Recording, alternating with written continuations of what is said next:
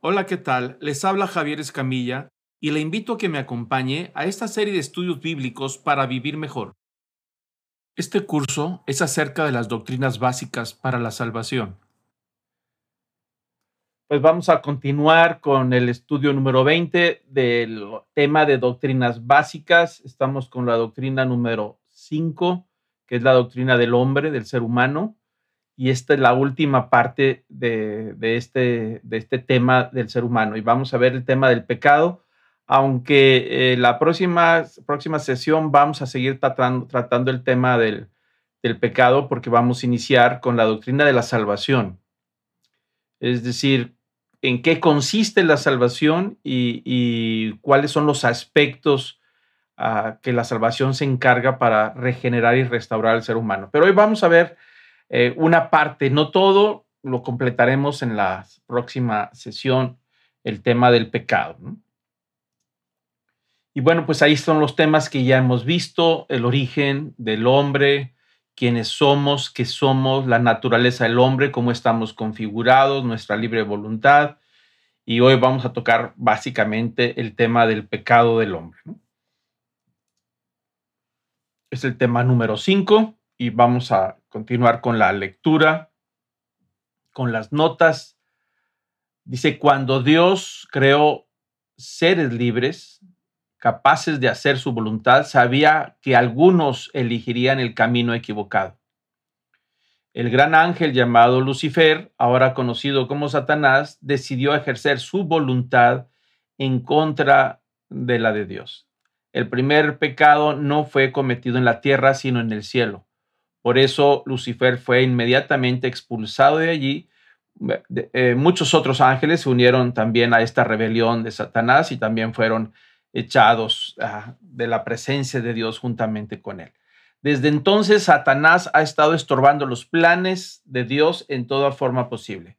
Cuando el hombre fue creado con una voluntad libre, por supuesto, Satanás entró también a estorbar y a poder arrastrar, arrastrar tras de sí, juntamente con la creación que Dios había tenido en el paraíso y la creación principal que es el, el ser humano. Así es que ahí es donde va originándose el tema del pecado. El origen no es en la tierra, es algo que hay que aclarar, sino se da en el cosmos, en algún lugar, en el mundo espiritual, en ese reino espiritual, con la rebelión de Satanás, ¿no? Que es otro tema teológico que no sé si alcanzaremos a verlo aquí en estas clases, el tema de Satanás con todos los espíritus y demonios y todo lo que arrastró tras de sí, toda una tercera parte de las huestes espirituales fueron tras él, es decir, cayeron eh, de la presencia de Dios casi la tercera parte de los ángeles creados. Pero bueno, Satanás inmediatamente planeó tentarlo en su obediencia, es decir, empieza a hacer toda una labor con respecto a Adán para poder arrastrarlo tras de sí. O sea, ya había arrastrado la tercera parte de los ángeles, ahora esta creación que es diferente a los ángeles, porque esta creación tiene materia, los ángeles no tienen materia, eh, son seres espirituales. En este caso, el, el Adán y la raza humana tiene un espíritu, es decir, el, Adán y Eva, y ahí tienen también cuerpo y tienen un alma, y entonces él habilita todo un plan para empezar a seducirlo y a provocarlo a través de engaños y medias verdades eh, para poder provocarlo a una desobediencia y que cayera en ese mismo pecado de la cual Satanás fue arrojado. Dios había advertido al hombre, es decir, del momento en que en Génesis le dice, a tienes permiso para comer, para trabajar la tierra, para tocar los frutos de los árboles, todo lo que hay de esos frutos es para ti, pero de este no. Entonces ahí hay una advertencia de que le toca a Adán, al ser humano, obedecer, decir, tienes permiso para todo esto, en esto no tienes permiso. Entonces ahí hay una advertencia de que tenga que ser, ser, ser cuidadoso. Pero Satanás tuvo éxito en hacerlo caer en pecado, a él también. La muy conocida historia se encuentra en Génesis 3. Si alguien quiere ver los detalles de toda esta seducción, de estas medias mentiras, uh, que medias verdades, que, Satanás empieza a seducir al hombre y a la mujer, y empieza a provocar este pecado toda una desgracia, es una degeneración que empieza un proceso de destrucción. Dios como gobernador moral del universo no puede tolerar en su presencia ningún ser que deliberadamente desobedece sus mandamientos. Por eso es que Satanás fue echado del cielo cuando desafió la voluntad de Dios. El mismo trato fue necesario para con el hombre y de ese modo Adán fue echado de la presencia física de Dios, de acuerdo a Génesis 3, 23 al 24. Algo que tenemos que tomar en cuenta es precisamente sobre los atributos de Dios. Dios es santo y, en ese sentido Él transmite, acuérdense de estos atributos que son transmisibles y otros no son transmisibles. En el caso de la santidad, es transmisible a los seres humanos y se les demanda que sean santos igual que su creador.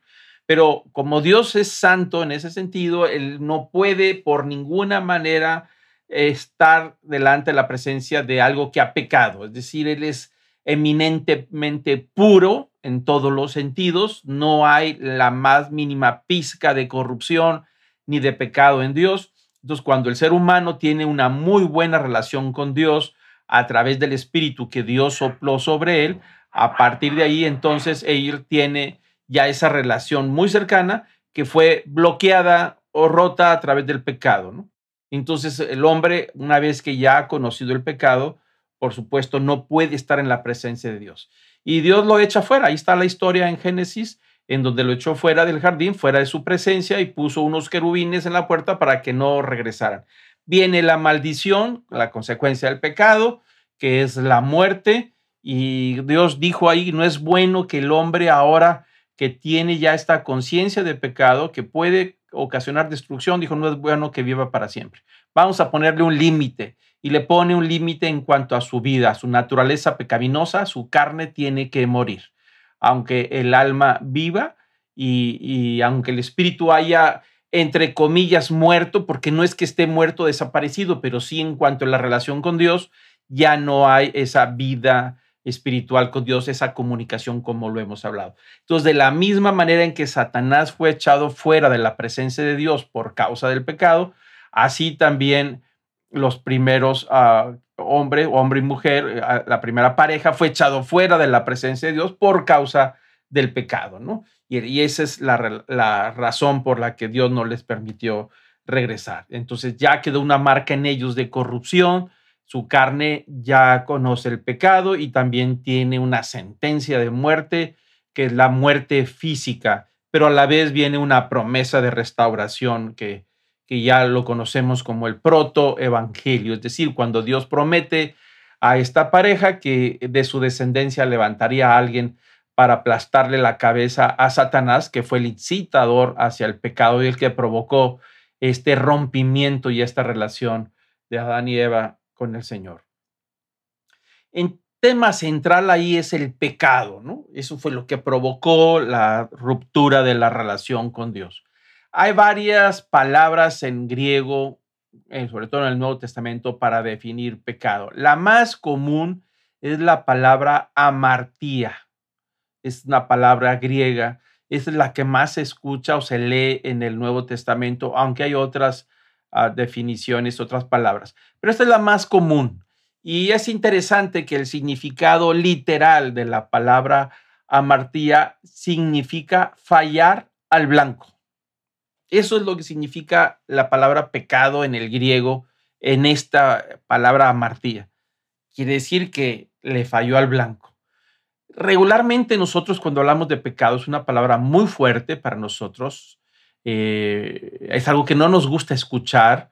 No nos gusta que nos digan que somos pecadores. Nos cuesta reconocer que somos pecadores porque siempre la palabra pecado va relacionado a una desgracia, a un castigo, a la pérdida de beneficios. Pero la realidad ahí está y a veces tenemos que profundizar en el significado para entender por qué somos pecadores. Y si lo entendemos a la luz del significado, quiere decir que hemos fallado al blanco. Literalmente quiere decir que no hemos cumplido con los propósitos por los cuales Dios nos creó o nos diseñó. Y vamos a hacer la comparativa con, este, con el arco y la flecha. Actualmente la tecnología, la ingeniería es muy avanzada y los arcos y flechas que se diseñan de diferentes materiales y fibras están tan bien hechos en ingeniería aerodinámica que si se pone un arco y una flecha sobre un tripod o un triple eh, y automáticamente un mecanismo lo estira y lo apunta al centro de, la diana del, blanco, pues va a dar al blanco, porque está diseñado para dar al blanco. Entonces, cuando se practica la disciplina de la arquería, eh, aquí la gracia, por decirlo así, o el objetivo es que el ser humano que está practicando la arquería le estorbe lo menos posible al arco y a la flecha, porque es el portador. Está diseñado para dar al blanco, pero la habilidad y la disciplina consiste en estorbarle lo menos posible con toda la técnica que han aprendido, ¿no? Entonces, el, el punto es que nosotros fuimos diseñados para dar al blanco, para cumplir con los planes y propósitos que Dios tenía para con nosotros. Pero a partir de que ya aparece el pecado, practicamos el pecado, heredamos una naturaleza que estorba los propósitos de Dios. Es decir, que batallamos para darle al blanco.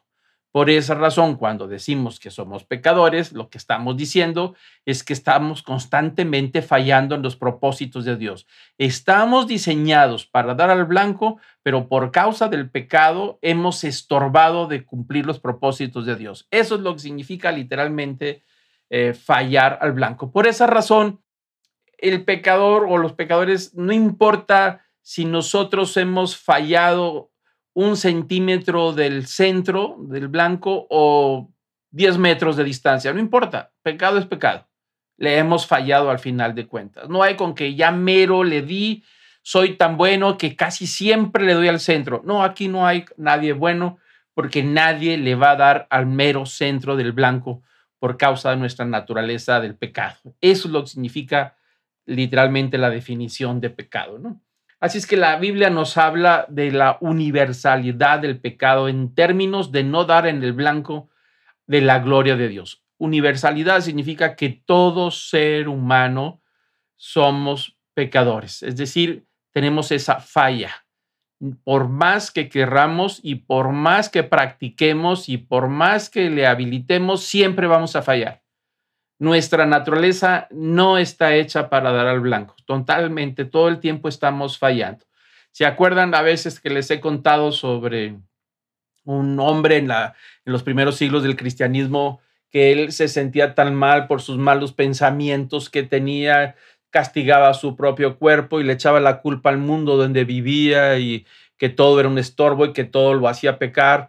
Entonces él se fue y huyó allá por el río por Egipto, en, las, en los precipicios de allá, en las cuevas, allá se fue a vivir y empezó a ir a fundar todas las bases sobre los movimientos monásticos, pero él fue de los primeros y él dijo, yo si me voy para allá, me voy a alejar del mundo ah, totalmente de la gente y entonces voy a vivir una vida más santa. Eh, la realidad es que él se pasó en las cuevas viviendo solo por muchísimo tiempo, por muchísimos años, y se dio cuenta que no podía huir del pecado. ¿Por qué? Porque lo traía adentro.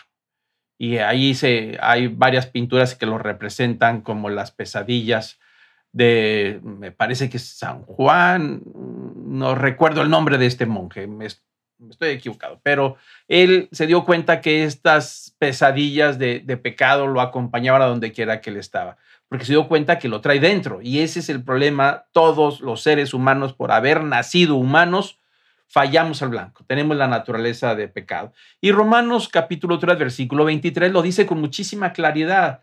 Eh, dice el apóstol Pablo en esta carta que le escribe a los cristianos que viven en Roma, dice, por cuanto todos pecaron, están destituidos de la gloria de Dios. Y todos es una palabra absoluta, eh, todos, en general, ser humano, hemos pecado y por la misma razón estamos destituidos. Es decir, hemos sido echados fuera de la gloria de Dios. Así como Adán fue echado fuera de la presencia de Dios, a partir de ahí todos los seres humanos hemos sido echados fuera de la gloria de Dios.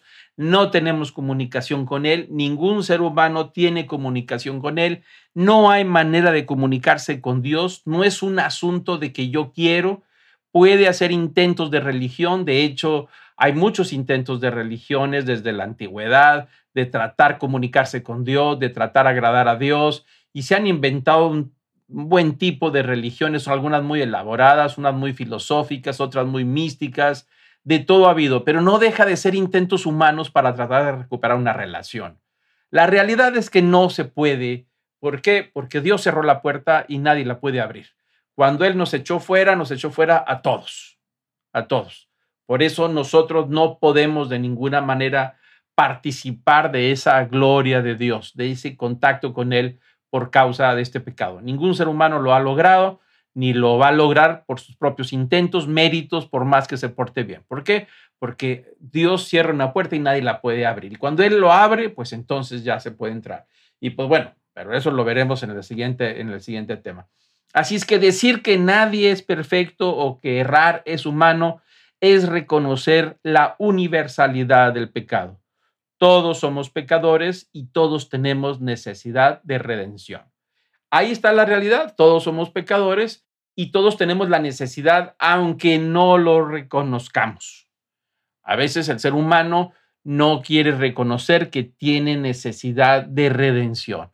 Sabe que algo necesita y lo hace muchos intentos y lo busca por diferentes maneras para poder tratar de satisfacer una demanda interna de reconocer a Dios, pero le cuesta, sobre todo cuando se topa con el Evangelio, que demanda una negación, una humildad, demanda cortar con ciertas prácticas de la vida, pues prefiere mejor un sistema religioso que no le demande tanto, ¿no? Pero la necesidad ahí está y todos lo tenemos y por esa razón existe eh, tantas religiones muy complejas, hasta personas que dicen que no creen en la religión, pero creen en la espiritualidad, pero al final de cuentas eh, la necesidad interna es la misma. Somos pecadores y del momento en que rompimos la relación con Dios, un vacío quedó dentro de nosotros, quedó un hueco esa parte hueca de la que hablamos que todos andamos buscando es nuestro espíritu que murió por causa del pecado. Y no me refiero al espíritu del hombre, me refiero al espíritu que Dios sopló sobre nosotros,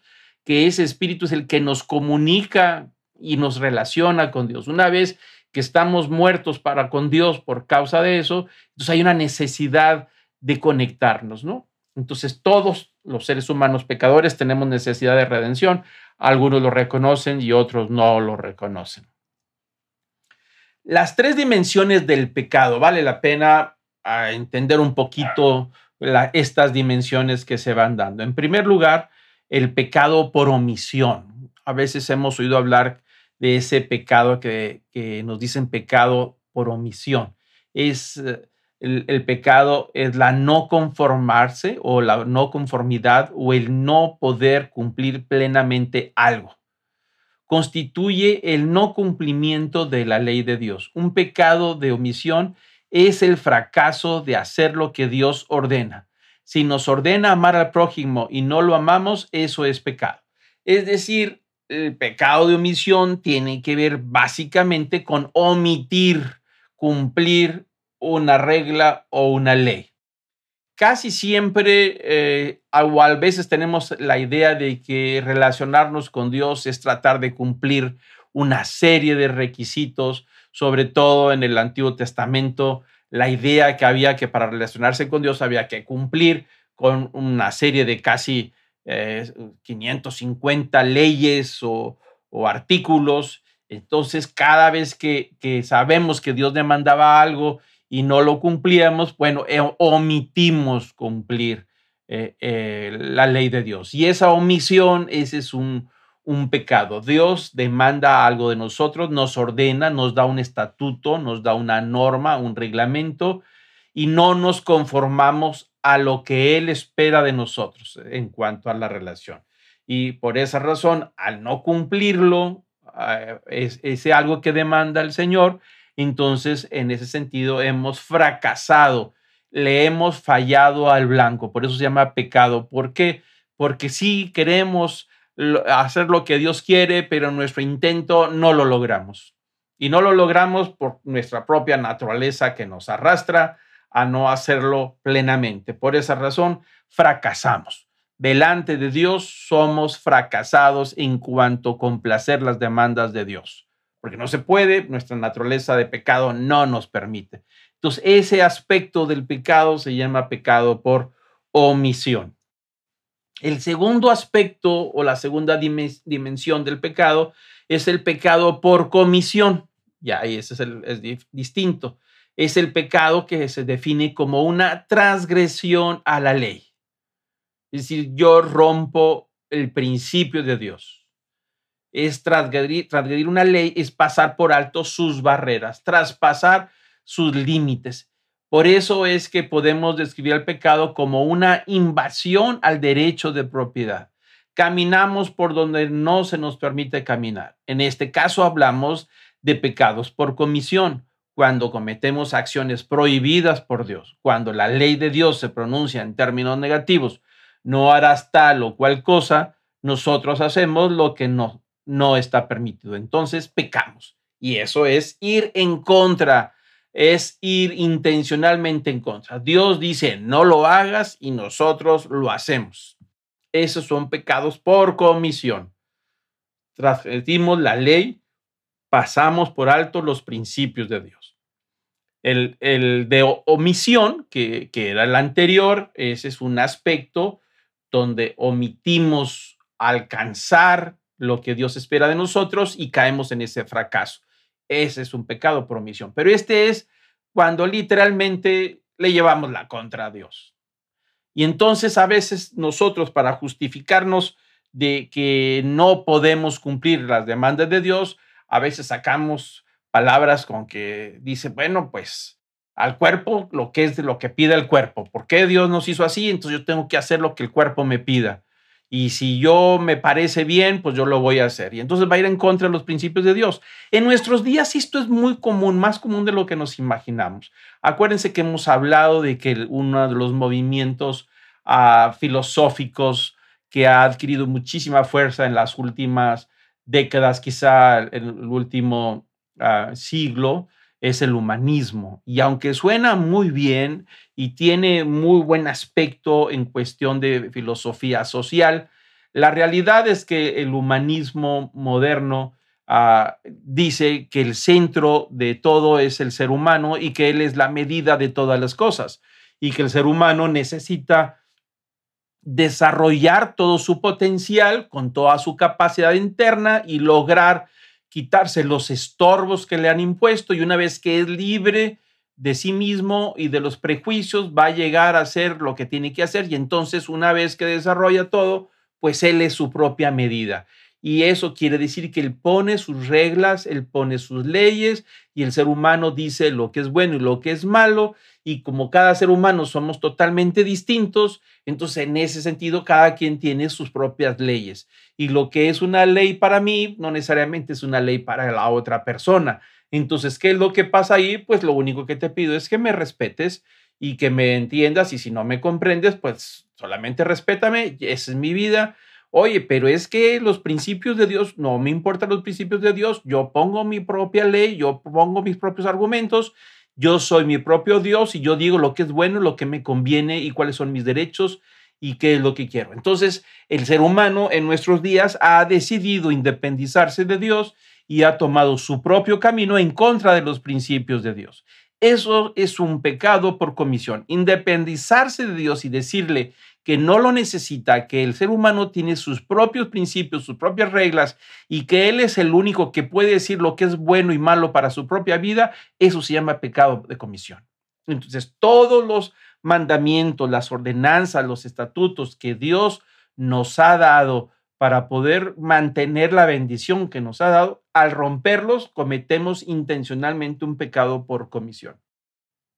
Regularmente tenemos una idea equivocada sobre estos estos eh, reglamentos o normas que Dios nos ha dado. Y siempre lo vemos como el aspecto negativo y, a veces nos dicen, no, no, yo para qué quiero ser cristiano. Si todo lo que dice no hagas esto, no por aquí, no por allá, pues qué aburrido. Pero no hemos entendido que Dios realmente nos quiere bendecir. La intención de Dios es bendecirnos de una manera sobrenatural. Y la bendición la pone, la deposita sobre nuestra propia vida. Y nos dice, aquí está mi bendición, todo lo que emprenda tu mano va a prosperar, yo te voy a proteger, mío eres tú no te va a tocar nada, ni las enfermedades, ni esto y lo otro, yo te voy a prosperar en todo, nomás te pido que guarden mis estatutos. Entonces debemos imaginarnos los estatutos de Dios, las normas, las leyes, como si fuera un barril eh, donde está depositado el aceite y vean que los barriles tienen esos gajos de madera que mantienen unidos todos y, pueden contener el aceite, ¿no? Si uno de esos gajos se rompe, pues por ahí se sale el, aceite. Bueno, es igual, cada de estos gajos es un principio de Dios, es, un, es una ordenanza, es un mandamiento, y no es que Él no quiera, no se trata de ver el aspecto negativo de los mandamientos, sino que fueron dados para proteger la bendición que Dios ha depositado dentro de nosotros. Así es que si rompemos uno de estos mandamientos, la bendición se va. Pero cuando intencionalmente hemos decidido romper con todos, entonces ahí estamos pecando intencionalmente y se llama pecado por comisión. Sabía lo que estaba haciendo. No es el caso del pecado por omisión, donde hice un intento y fracasé. Eso es por omisión. Así es que rompemos intencionalmente y andamos por los caminos que Él no nos ha permitido y entonces caemos en pecado por omisión. Es llevarle la contra a Dios en todos los sentidos. Y hay otro aspecto, el tercer aspecto, el pecado es una acción realizada por criaturas que tienen uso de razón. Es decir, es indispensable que para que se convierta en pecado nuestras acciones tiene que venir de una persona que razona, que tiene eh, esa parte de razonamiento y de entendimiento. Por ser criaturas creadas creadas a la imagen de Dios, somos agentes morales libres, es decir, somos tenemos una moralidad que Dios nos ha transmitido en, en eso. Acuérdense que hablamos, nos hizo a, imagen y semejanza suya y nos dio de su espíritu. Y ahí nos transmitió toda esta parte de las virtudes morales de Dios en cuanto a la santidad, al amor, eh, todos estos que hemos estudiado. Entonces somos seres morales, ¿no? Y eso nos convierte en ser responsables. Entonces tenemos una mente, tenemos una voluntad y somos capaces de realizar acciones morales. Pecamos siempre que hacemos algo que sabemos que está mal y elegimos desobedecer la ley de Dios. Acuérdense, el humanismo también dice que la persona dice, yo soy responsable solamente ante mí. Yo me doy cuenta a mí mismo, yo no tengo que darle cuentas a nadie. Ese es un problema de nuestra generación.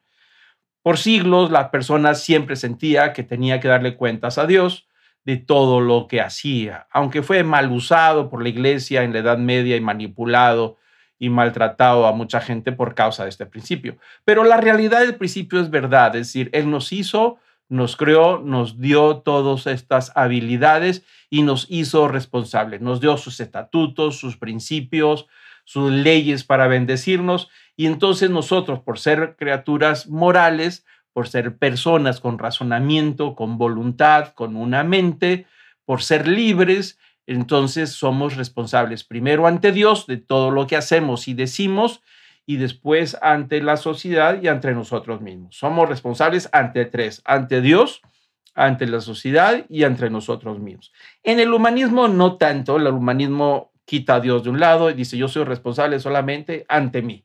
Y bueno, ante la sociedad también cuando quebranta un principio de la sociedad. Entonces ahí es donde viene el problema, cuando decimos, espérame, yo soy el único responsable de mi vida. A mí nadie me tiene que decir qué hacer y qué no hacer. Si yo hago algo y a ti no te gusta, pues respétame, no te estoy pidiendo que estés de acuerdo conmigo, solamente que me respetes. Y esa es parte de nuestra problemática. Pero ese es un aspecto también eh, del, del pecado, ¿no? El hecho de que somos conscientes y somos inteligentes y somos personas que razonan, por eso nos hace ser culpables, eh, en este caso, del pecado. ¿no? Ahora hay otra pregunta que es muy común. ¿Existen pecados veniales y mortales? Los que venimos de la iglesia tradicional, uh, oficial en México, pues siempre nos han enseñado que hay pecados veniales y pecados mortales. Es decir, eh, de acuerdo a la teología católica clásica, define un pecado mortal como un pecado que mata, es decir, aquel que destruye la gracia en el alma y, requiere renovar la justificación mediante el sacramento de la penitencia. Esa es la manera de recuperar, es evitar que se destruya el alma cuando hemos cometido un pecado ah, mortal. Pero hay pecados veniales, es decir, un pecado de menor gravedad que no destruye la gracia de la salvación. Bueno, esa es teología con la cual nosotros hemos crecido. La realidad es que no es así, como lo comentábamos ah, hace unos momentos, fallar al blanco, mm, tú pierdes en la competencia porque quedaste a medio centímetro del centro o a 10 metros, eso no importa. O podemos decir que un pecado venial es cuando quedas muy cerca del centro, casi, casi, ¿no? Pero no quedaste a 10 metros como aquel que ni siquiera le dio a la diana, ¿no? Entonces eso sí está muy mal. Bueno, delante de Dios no funciona así. Delante de Dios es fallar al blanco. Eso es pecado. Tanto llegar a medio centímetro del blanco, del objetivo, como a 10 metros. No importa. Es fallar al blanco, no cumplir con los propósitos que, que Dios nos ha dado, ¿no? Juan Calvino declaró que todo pecado contra Dios es un pecado mortal en cuanto merece la muerte, pero ningún pecado es mortal en el sentido que destruye nuestra justificación por la fe. Ahí es donde hay una verdad, es decir, eh, todo pecado venial o mortal, no importa, no hay, la Biblia no tiene ninguna definición sobre pecados veniales o mortales. Esa fue una definición de los seres humanos. Pecado es pecado y, todo pecado merece la muerte, porque la, la, Biblia es muy clara, dice la paga del pecado es muerte. No dice la paga del pecado mortal es muerte, la paga del pecado venial no. No, dice la paga del pecado en general produce muerte. Pero ningún pecado es tan mortal en el sentido que destruye la justificación por la fe. Una vez que Cristo nos ha salvado, que nos hemos refugiado en la gracia salvadora, ningún pecado puede ser tan mortal que destruya esa cobertura y esa justificación y esa redención que hemos alcanzado por la fe en Cristo Jesús. Esa es la realidad. Ningún pecado es tan mortal que destruya la justificación. Claro, existe el otro concepto de la, de, del, concepto cuando alguien renuncia literalmente a la gracia de Cristo, es decir, la apostasía. Sí existe cuando alguien ha saboreado los beneficios de la gracia de Cristo, el perdón de los pecados, y luego toma la decisión de pisotear la sangre de Cristo, pisotear la, la gracia salvadora y decide jamás refugiarse. Bueno, pues eso se llama apostasía, es una renuncia, ahí no hay nada que hacer, pero no es que se haya perdido eh, literalmente la salvación. Solamente renunció, la pisoteó los méritos de Cristo y la salvación. Pero si alguien se refugia en la gracia de Cristo, en, vive bajo la gracia de Cristo, puede estar, podemos estar tranquilos que no nos va a echar fuera si nos refugiamos en Él. Es decir, no hay ningún pecado mortal que destruya la justificación por la fe en Cristo Jesús. Así es que la Biblia afirma que cualquier pecado es grave. Hasta el pecado más pequeño es un acto de rebeldía contra Dios. Todos los pecados constituyen un acto de traición cósmica, un intento fútil por destronar a Dios en su autoridad soberana. La Biblia lo expone de esa manera y, vamos a verlo, por ejemplo, un ejemplo de los niños, los pequeños. Ah, los niños pequeños ya cuando empiezan a dar sus primeros pasos, ya entienden ciertas reglas. Ah, por ejemplo, es un hecho que un niño a los cinco años debe de tener muy claro la obediencia, aprender a obedecer a sus padres, aprender a no hacer las cosas cuando se le dice que no. Pues es algo que debe aprender a los cinco años, aunque no tenga plena conciencia.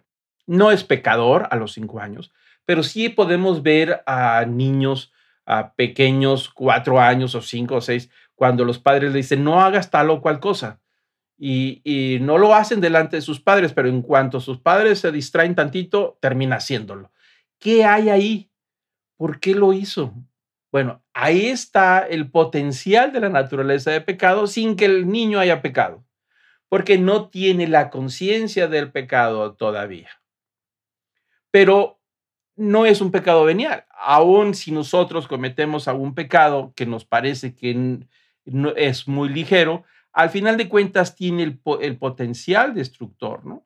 Y por esa razón, pecado destruye al final de cuentas. A veces decimos las mentiritas y esas mentiritas decimos, bueno, es que son blancas. Bueno, no hay mentiras blancas. Engaño es engaño, como lo querramos tratar. Es un engaño. Otro aspecto es tratar de ocultar información por beneficio de la persona, ese es otro tema. Pero la mentira es mentira y esa no la podemos disfrazar y no podemos sacarle la vuelta. Así es que todos los pecados constituyen un acto de traición, un intento fútil por destronar a Dios en su autoridad soberana. Sin embargo, la Biblia considera que hay algunos pecados que son más atroces y destructivos que otros. Esa es una realidad. Hay grados de maldad. Jesús reprendió a los fariseos por haber omitido cumplir con las cuestiones más importantes de la ley y reconvino a las ciudades de Bethsaida y Corazín diciéndoles que sus pecados eran peor que el de Sodoma y Gomorra. Bueno, eh, aquí en este pasaje nos vamos a dar cuenta que efectivamente pecado es pecado, pero sí hay una diferencia entre unos pecados que no son tan destructivos como otros. Es decir, que no tienen el nivel de destrucción. Jesús está diciendo muy claro que la actitud de los fariseos por no cumplir los, los, principios más importantes de la ley, les dijo a la, ciudad de Bethsaida de Corazín diciéndoles que su pecado era peor que el de Sodoma y Gomorra. Entonces, si hay pecados peores unos que otros, pues sí, sí lo hay. Eso sí, sí lo hay. Hay pecados más malos que otros, sí, llevan más nivel de destrucción, más nivel de maldad, sí lo hay pero es el potencial destructivo que lleva en sí lo que hace la diferencia. Y ahí está, tenemos el pasaje donde Jesús está hablando sobre ese tema que me parece interesante, porque dice, dice el pasaje, versículo 20, entonces, está hablando de Jesús, comenzó a increpar a las ciudades en las que había hecho la mayoría de sus milagros, porque no se habían arrepentido.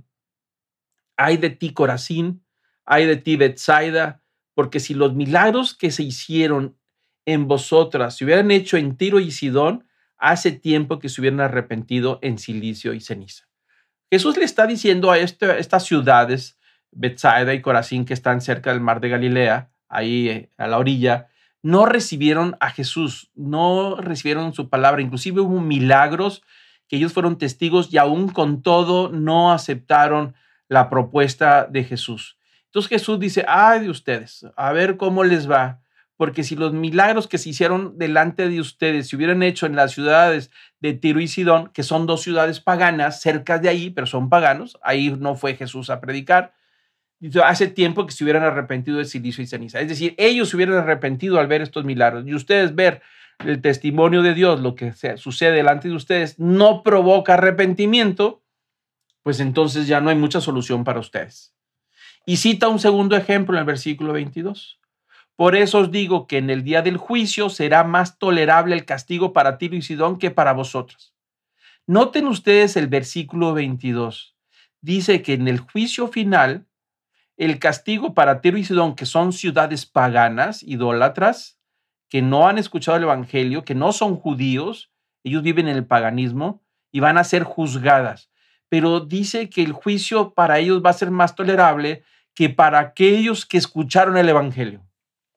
Yo recuerdo hace muchísimos años, cuando empecé mis primeros pasos en el Evangelio, había, en aquellos años no había tanta música cristiana ah, como la tenemos ahora, tan disponible y accesible por todos los medios. En aquellos años tendríamos que ir a Estados Unidos a ir a las librerías cristianas y comprar los discos de esos negros o CDs o cassettes de cantantes cristianos. Y había uno que me gustaba, nos gustaba muchísimo, muchísimo, de mucha inspiración. Y hubo un momento en que hizo un concierto, eh, me parece que fue en McAllen o en Bronzeville o Harlingen, no me acuerdo, uno de esos lugares. Y pues todos los amigos de la iglesia nos animamos y nos fuimos a ese concierto. Era mi primer concierto cristiano. Impresionado. El auditorio estaba lleno, haciendo filas y, y a la mitad del concierto este cantante, un hombre de Dios, realmente sorprendente, con un don especial para componer y cantar. Dijo al, medio del concierto, sentado ahí en su sillita y su guitarra, dijo, si tú llegaste por curiosidad a este concierto, dijo, más valía que no hubieras entrado, porque a partir de ahora tú vas a ser testigo del Evangelio, vas a escuchar directamente las palabras de Jesús del Evangelio y vas a tener que tomar una decisión o aceptas al Señor Jesús con toda esta verdad o la rechazas. Porque si la rechazas era mejor que no hubieras entrado. Ahí es donde está el problema. Nosotros vamos a ser juzgados todos, pero una vez que tenemos enfrente las verdades de Jesús, que tenemos el Evangelio, que se nos ha presentado el Evangelio, que somos testigos de lo que Dios ha hecho en la vida de los demás, cuando hemos visto milagros y cuando nos han hablado el Evangelio, si nosotros literalmente rechazamos a Jesús, el juicio va a ser mucho más duro para nosotros que para aquellos que nunca han tenido contacto con Cristo. Eso es lo que está diciendo Jesús. Entonces, el pecado del rechazo es mucho más grave que aquel pecado de ignorancia que no conoció a Cristo. Se va a tratar con más tolerancia. Pero aquel que fue testigo y le presentaron el Evangelio y dijo que no, dice que va a ser mucho más duro el juicio para esa persona. Entonces, ¿hay gravedad de pecados? Sí, por supuesto. Aquí tenemos ese ejemplo. Hay pecados que son más graves que otros y el nivel destructivo es mucho mayor. Versículo 23 dice, y tú, Capernaum, otra ciudad que está cerca del mar de Galilea, ¿acaso serás elevada hasta los cielos? Hasta el Hades descenderás, porque si los milagros que se hicieron en ti se hubieran hecho en Sodoma, esto hubiera permanecido hasta el día de hoy. Sin embargo, os digo que en el día del juicio será más tolerable el castigo para la tierra de Sodoma que para ti. Y ahí está. Otra vez, dos pecados. Un pecado el pecado de Sodoma y Gomorra, que fueron destruidos por causa del pecado, pero parece que es muy claro aquí lo que está diciendo Jesús, que el pecado del rechazo de Jesús, el rechazo del Evangelio, el decir que no, ese es mucho más grave y duro que aquel que cometió pecado de ignorancia. Ahí está la realidad. Entonces, la gravedad, ¿hay pecados más graves que otros? Sí, sí los hay, definitivamente por su nivel de destrucción. Eso no quiere decir que los pecados veniales son ligeros. No, pecado es pecado. Solamente estamos hablando del nivel de destrucción. Hay pecados que le añaden más culpa y acumulan gravedad, acumulan culpabilidad. La Biblia también nos advierte sobre la culpa incurrido al pecar múltiples, múltiples veces. Aunque Santiago nos enseña que pecar contra una parte de la ley eh, es pecar contra toda la ley, en Santiago 2.10, cada transgresión particular añade más culpa. Pablo nos previene de no atesorar ira para el día de la ira, según Romanos 2, 1 al 11. Cada vez que cometemos un pecado, estamos agrandando nuestra culpa y nuestra exposición a la ira de Dios. Sin embargo, la gracia de Dios es mayor que toda nuestra culpa junta. Entonces, ¿qué pasa con el pecado? Aparte de que tiene niveles de gravedad, pues también se acumula la culpabilidad. Romanos 2, 4 al 7, dice el apóstol Pablo, o tienes en poco las riquezas de su, bondad, tolerancia y paciencia, ignorando que la bondad de Dios te guía al arrepentimiento? Mas por causa de tu terquedad y de tu corazón no arrepentido, estás acumulando ira para ti en el día de la ira y de la revelación del justo juicio de Dios, el cual pagará a cada uno conforme a sus obras. Es decir, va a ser tratado diferente. Todos los pecadores somos pecadores y vamos a entrar al juicio, definitivamente. Nadie podemos escapar de ese juicio. El gran trono blanco, como le dice el apóstol Pedro. Ahí vamos a estar todos pero el trato que se le va a dar en ese juicio es distinto. Distinto en el nivel de gravedad del pecado y distinto en cuanto a la terquedad, el corazón endurecido que no se arrepiente. Es decir, que peca y peca y va acumulando capa sobre capa y sobre capa y acumula juicio.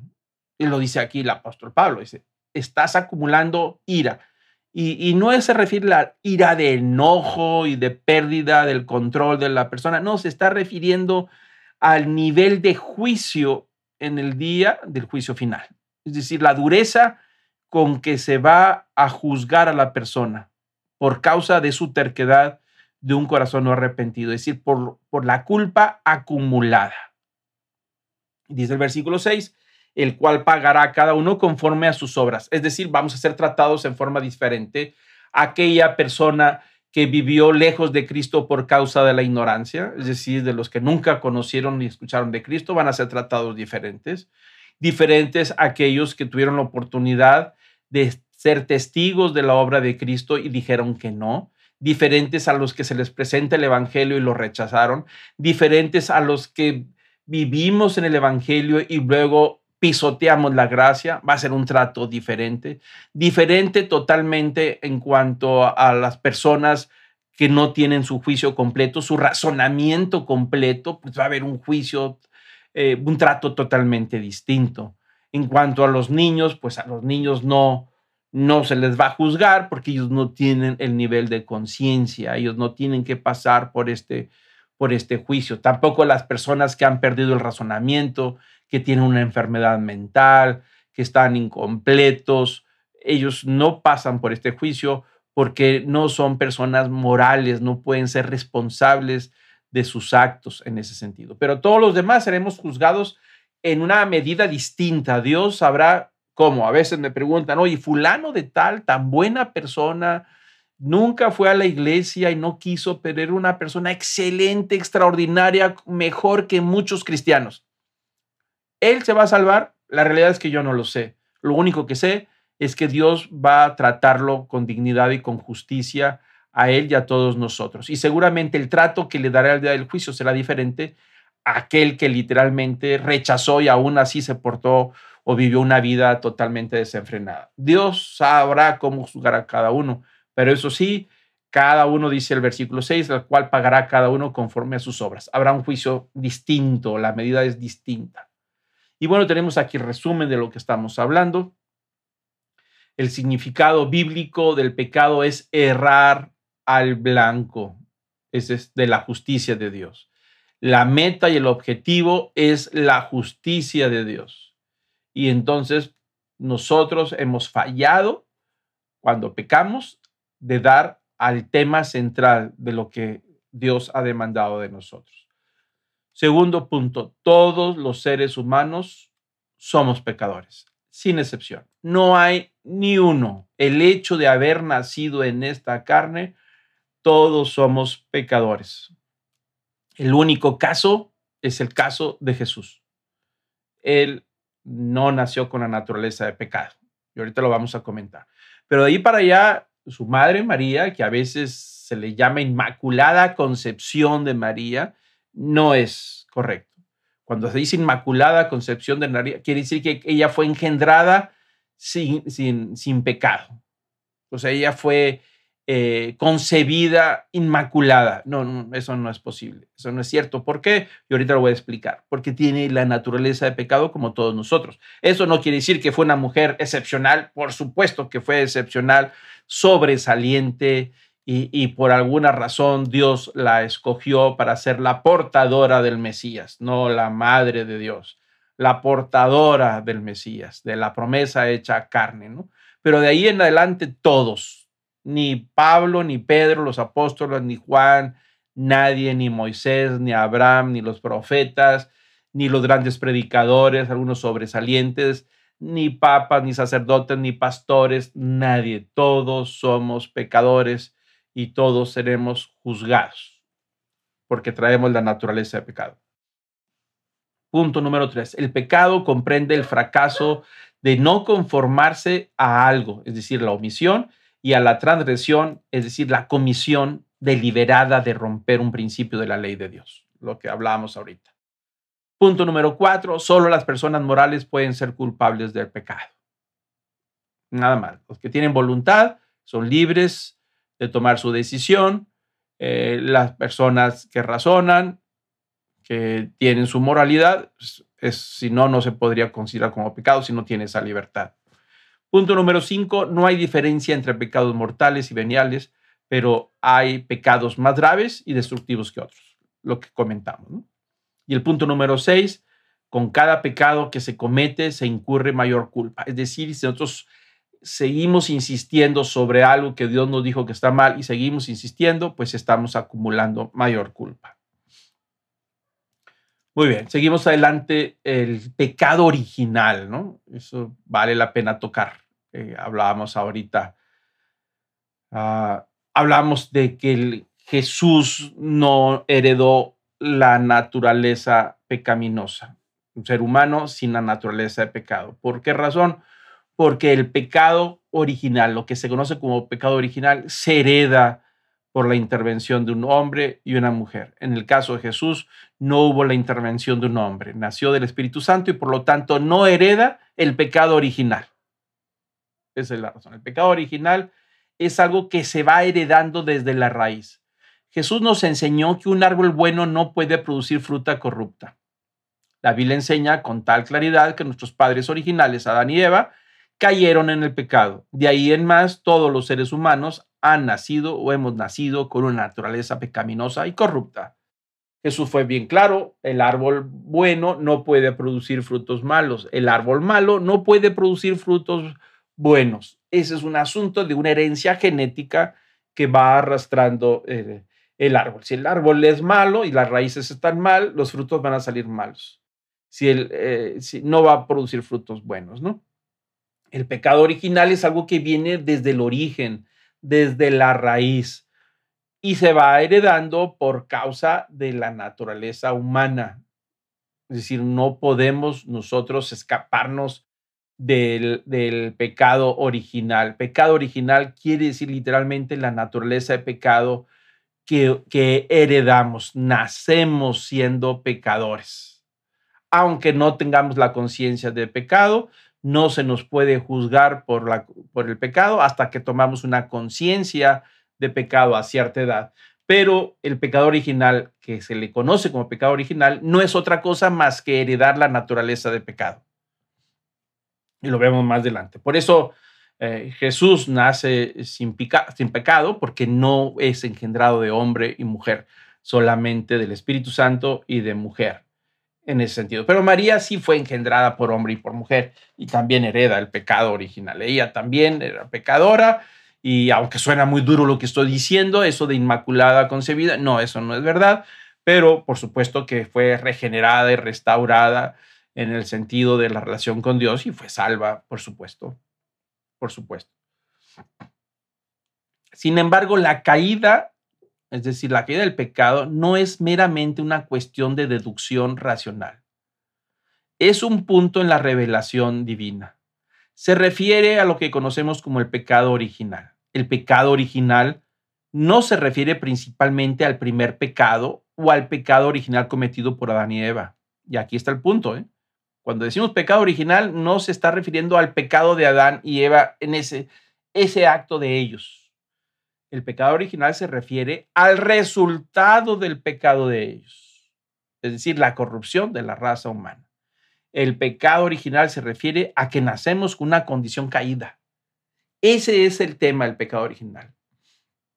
Y es una mala interpretación de la escritura porque a veces sabemos que nacemos con la naturaleza de la condición caída. Pecado original no es el pecado de Adán, es el resultado y las consecuencias del pecado de Adán y Eva. Esas consecuencias se llama pecado original. Se le ha llamado así a través de los siglos y por esa razón a los bebés al nacer habría, como dice el dicho, cortarle la cola y los cuernos y llevarlo a bautizar para que le quiten el pecado original. No, no se le puede quitar el pecado original. ¿Por qué? Porque es una naturaleza de pecado que va a surgir cuando llega a cierta edad, aunque esté bautizado o no. Y para empezar, no necesita ser bautizado, porque Jesús fue muy claro, donde dice que los pequeños de los cuales es el reino de los cielos. Es decir, no tienen conciencia de pecado y por lo tanto el reino de los cielos ya es de ellos. Pero heredó la naturaleza de pecado. Así es que no se refiere a ese pecado de Adán, sino al resultado, a las consecuencias de la corrupción humana. A eso se refiere el pecado original. ¿no? La caída ocurrió, los resultados sin embargo, alcanzaron mucho más allá que Adán y Eva. No solo alcanzaron a toda la humanidad, sino que diezmaron a la humanidad. Somos pecadores en Adán. Nos corresponde preguntarnos, ¿cuándo se convierte una persona en pecador? Porque la verdad es que los seres humanos nacen en un estado de pecaminosidad. Son vistos por Dios como pecadores por su solidaridad con Adán. Así nos ve Dios como pecadores. ¿En qué momento se convierte en pecador? La naturaleza ya está y conforme va tomando conciencia de sí mismo, se está convirtiendo en pecador. Pero desde que nacemos, en ese sentido, Dios nos ve como solidarios con lo que hizo Adán. Por eso heredamos el, la naturaleza de pecado.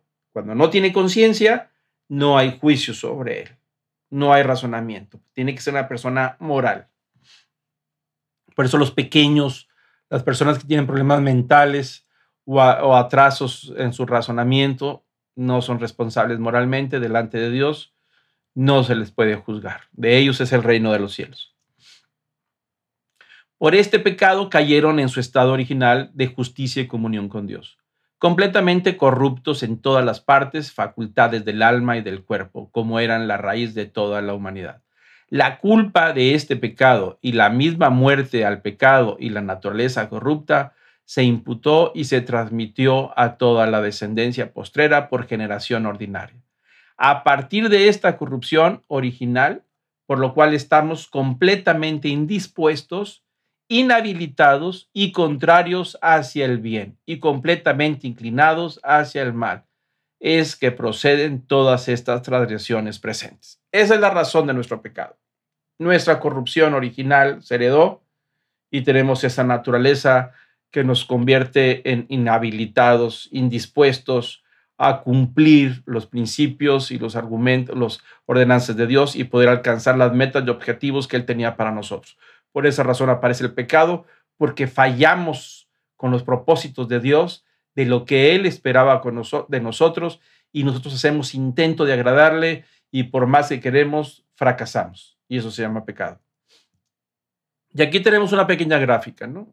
Mateo 7, 17, Jesús dijo, así todo árbol bueno da frutos buenos, pero el árbol malo da frutos malos. Así es que el pecado original es un asunto que viene desde la raíz, desde el origen, Adán y Eva, y se transmite al tronco, que es la naturaleza corrupta, y de ese tronco sale toda la humanidad, que es una humanidad caída. El tronco, vamos a decir que es el pecado original, pero más que pecado original, a, a mí me gusta llamarle la naturaleza corrupta la raíz es el pecado de Adán y Eva y se pasa a toda la humanidad a través de la naturaleza corrupta. Ahí lo tenemos esa, gráfica. El tema de la conciencia, vamos terminando el tema. La conciencia juega un papel importante en la vida cristiana. Resulta vital, sin embargo, que la comprendamos correctamente. La conciencia ha sido descrita como una voz interior de Dios que nuestra mente utiliza para acusarnos o excusarnos de los pecados. Dos aspectos básicos de la conciencia. Uno, la conciencia o realización interna del bien y del mal. Es decir, todos tenemos en nuestra conciencia el conocimiento del bien y el mal. Todos sabemos lo que está bien y lo que está mal. Nadie tiene excusa, ninguno tenemos excusa de que no lo sabíamos. Eso se llama conciencia. Es una alarma que nos dice que vamos por el camino equivocado. Es una alarma que en un foquito, como una advertencia, como la que tienen los automóviles, que, que nos dice algo anda mal. Eso llama conciencia. A veces queremos apagar ese foquito para que no nos esté recordando que tenemos que llevarlo al taller, al servicio, ¿no? el automóvil. Pero ahí está, no podemos apagar la conciencia, aunque queremos a veces disolverla o diluir la conciencia. Cuando el pecado se extiende a un grupo de personas, pues la conciencia está diluida. No es lo mismo que yo solo cometa el pecado que si somos dos, pues nos repartimos la carga del, pecado. Esa, esa alarma se divide entre dos. Pero si somos cuatro, pues ya somos más. Si somos 20 o 30, se siente menos. Si somos 500 o 1000, pues se siente mucho menos. Si ya estamos hablando de cientos de miles o de millones, ya no se siente nada. Es decir, la conciencia ha sido cauterizada, ha sido apagada, pero el daño ahí está. Eso no quiere decir que no, que no aparece el daño. Acuérdense cuando hablamos del pecado, todo pecado causa daño, es destructivo en diferentes niveles, pero ahí está. Pero si un pecado grave lo destruimos entre miles o cientos de miles, la conciencia se cauteriza y no nos damos cuenta o no percibimos que estamos haciendo algo mal y entonces se brinca por supuesto, del otro lado y llega el punto en que se convierte en un derecho o se convierte en una libertad o se convierte ya lo que antes era un pecado, se va a convertir ahora en, en opinión de cada quien y que debemos de respetar las opiniones. Pero eso, aunque lo disfracemos de derechos humanos, de lo que sea, la destrucción ahí está y eso no se puede quitar, ¿no? Pero ahí es, tiene que ver con la conciencia.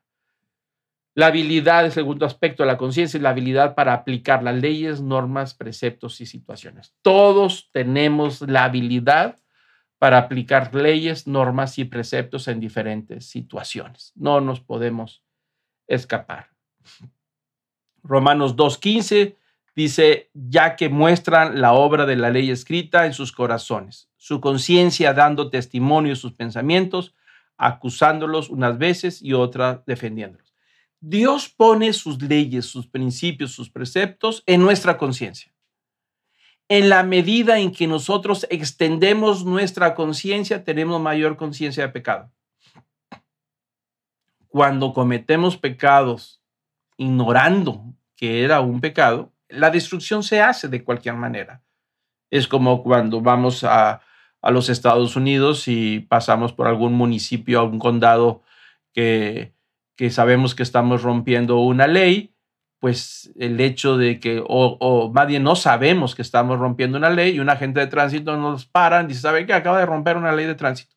Pero ¿cómo no sabía? En mi país no, no se puede. Ah, no, al momento que usted entró aquí se hace responsable. Si usted no lo sabe, no lo sabe, es lo de menos. Y ahí va la, la multa. Bueno, esto es igual, la conciencia nos avisa cuando estamos pecando, pero si hemos diluido la conciencia, de todas maneras pecamos, la destrucción ahí aparece. Pero todos tenemos esa capacidad. Así es que Dios siembra su ley, sus principios sobre nuestros corazones y la conciencia responde dando testimonio ya sea que nos acuse o nos defienda la conciencia. Nosotros no podemos hacer nada que vaya en contra de nuestra conciencia. Conforme dejamos que la palabra de Dios entre, nos va dando una mayor extensión de la conciencia de lo que es bueno y de lo que es malo. Las personas tienen una responsabilidad moral de que, de que su conciencia les dicte. Es decir, todos somos responsables por lo que nos dice la conciencia. El pecado es pecado actuar en contra de la conciencia de uno. Y esa es una verdad. Nosotros no podemos hacer nada que vaya en contra de nuestra conciencia. Si va en contra de nuestra conciencia, ya lo hicimos pecado. Lutero declaró la famosa frase de Martín Lutero, mi conciencia está cautiva de la palabra de Dios porque hacer contra la conciencia no tranquiliza, no, no tranquiliza ni estaría bien. Dice, dice dice Martín Lutero, cuando le exigían que renunciara a todas sus ideas, dijo, no puedo. Mi conciencia está cautiva a la palabra de Dios. Había leído la palabra de Dios, había profundizado. El Espíritu Santo le dio tanta luz en la palabra de Dios que comprendió ahora sí las cosas y su conciencia fue extendida. Dice, no puedo de ninguna manera. Mi conciencia está cautiva a la palabra de Dios. No puedo ir en contra de la conciencia porque no me va a tranquilizar, ni estaría bien que lo hiciera en contra de mi conciencia. Y eso es lo que pasa con la palabra de Dios. Nos va dando esa referencia de extender nuestra conciencia. Así es que la respuesta de Martín Lutero demuestra dos principios bíblicos importantes. En primer lugar, que la conciencia debe de ser instruida, extendida, fortalecida, hecha cautiva por la palabra de Dios, enriquecida por la palabra de Dios. La conciencia puede ser mal enseñada o cauterizarse o apagarse por los pecados repetidos una tras otra vez. El pecado habitual o la aceptación de la sociedad del pecado nos pueden endurecer tanto que acallamos la voz de la conciencia y pequemos sin ningún remordimiento, algo que ya comentamos hace unos momentos. Por otro lado, si nuestra conciencia nos convence de que algo es ilegal o pecaminoso, aunque en realidad no sea pecaminoso, igualmente estaría mal que lo hiciéramos. Hacer lo que consideramos mal, aunque no sea en realidad mal, es pecado. Es algo muy interesante ¿eh? y lo dice Romanos 14, 23. En dicha instancia, actuar en contra de la conciencia no nos tranquilizaría ni nos haría bien. Es decir, si mi conciencia me está acusando de algo que no es pecado, de todas maneras estoy pecando si lo hago si mi conciencia me está diciendo que está mal, algo que no está mal, que está bien, Pero si yo lo hago en contra de mi conciencia, ya estoy pecando, aunque en sí no sea malo. Es por causa de la conciencia. Entonces la conciencia puede estar en duda o puede estar mal instruida. Sí, por supuesto, también puede estar mal instruida. Y lo dice Pablo en Romanos 14, 23. Pero el que duda, si come, se condena, porque no lo hace por fe. Y todo lo que no procede de fe es pecado. El apóstol Pablo está tocando eh, un tema sobre los primeros cristianos en donde algunos comían carne sacrificada a los ídolos. Los primeros cristianos, como rechazaron por supuesto toda la idolatría y sobre todo aquellos que venían de religiones paganas, no había como en nuestros días lugares apropiados para el sacrificio de animales y después llevarlos a los centros comerciales para vender la carne. En aquellos años todo estaba relacionado a la religión todos los animales que se sacrificaban, se sacrificaban a algún dios pagano, a Zeus, a, Poseidón, o no sé, el dios que quiera, Mitra, todos los animales se sacrificaban. Y cuando sacrificaban un animal dedicado a algún dios, se llevaba al mercado y ahí se le ponía un letrero, este animal fue sacrificado en honor al dios Mitra, al dios del sol. Entonces la gente compraba la carne y se lo llevaba a su casa porque había sido dedicado a eso. Entonces los primeros cristianos criticaban a otros que eran cristianos nuevos y que todavía compraban carne dedicada a diferentes ídolos, porque no había otra manera de comer carne, toda la carne era sacrificada y dedicada a algún ídolo. Entonces había una disputa entre diferentes grupos de cristianos. Entonces Pablo, la idea de Pablo siempre decía, es que los ídolos no son nada. Si vas a ir a comprar carne al mercado y dice que es sacrificado a la diosa Atena, pues los mm, Atena ni existe, así es que no es nada, cómprate la carne y cómetela. Pero si dudas, si tú estás comprando una carne que está dedicada a un ídolo y dudas, aunque ya sabes que no está mal, pero dudas, si comes, entonces ya te estás condenando, porque no lo hace por fe, es decir, su conciencia lo está condenando. Y todo lo que no procede de fe es pecado. Ahí está la claridad del tema dice, puedes comer de la, de la carne que es sacrificada a Atenas. Atenas ni existe. Compra carne y cómetela, llévatela a tu casa y cómetela con tranquilidad. Pero si compraste y ya te sientes mal, sabiendo que no Atenas ni existe, la diosa Atenas no existe, y aún así te sientes mal, pues ya tu conciencia te está condenando, ya pecaste, porque no es de fe. Entonces, sí, la conciencia puede en algunos casos, llevarnos a pecar por algo que no es pecado. Entonces ya la conciencia nos está acusando. Somos pecadores no porque pequemos, sino que pecamos porque somos pecadores. Es a la inversa. Por eso es que David se lamenta y dice, en verdad soy malo desde que nací, soy pecador desde el seno de mi madre. El Salmo 51.5 en la versión popular. Desde que nacemos, nacemos con esta naturaleza de pecado. Y termino con Romanos 5, versículo 12 y 17 al 19. Por tanto, tal como el pecado entró en el mundo por un hombre y la muerte por el pecado, así también la muerte se extendió a todos los hombres porque todos pecaron.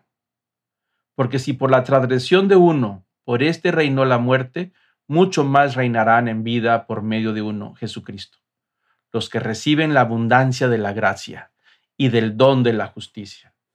Así pues, tal como por una transgresión resultó la condenación de todos los hombres, así también por un acto de justicia resultó la justificación de vida para todos los hombres. Porque así como por la desobediencia de un hombre los muchos fueron constituidos pecadores, así también por la obediencia de uno los muchos serán constituidos justos. Y ahí está el apóstol Pablo, donde habla de Adán, que entró el pecado, la naturaleza de pecado, la condenación, la muerte eterna, la desobediencia, así por Jesucristo entró la justificación, el perdón de los pecados y la vida eterna. Por eso se le conoce a Jesús como el segundo Adán. El primer Adán nos llevó a la naturaleza de pecado. El segundo Adán, que es Cristo, es el que nos abrió la puerta hacia el perdón, hacia la restauración, hacia la vida eterna, al perdón de los pecados, a esa parte que todos anhelamos ser restaurados. Gracias a Dios que Dios abrió un camino nuevo en el nombre de Jesús, nos permitió ser restaurados y recuperados. La próxima sesión hablaremos de la salvación. Seguiremos hablando del pecado y cómo la salvación de Cristo actúa en nosotros. En qué momento, cómo suceden las cosas y de qué somos salvos. La palabra salvación tiene muchas implicaciones, desde sanidad, libertad, libres, restauración, justificación, tiene muchos puntos que tenemos que ver, pero nosotros no podemos entender el tema de la salvación si primero no comprendemos de qué nos está salvando. Hablamos hoy de la naturaleza de pecado, de cómo entró esa naturaleza de pecado y hablamos algo del pecado y vamos a seguir tocando este tema en la próxima sesión para entenderlo completamente. Ahora yo le pido que cierre sus ojos, incline su rostro para terminar esta clase.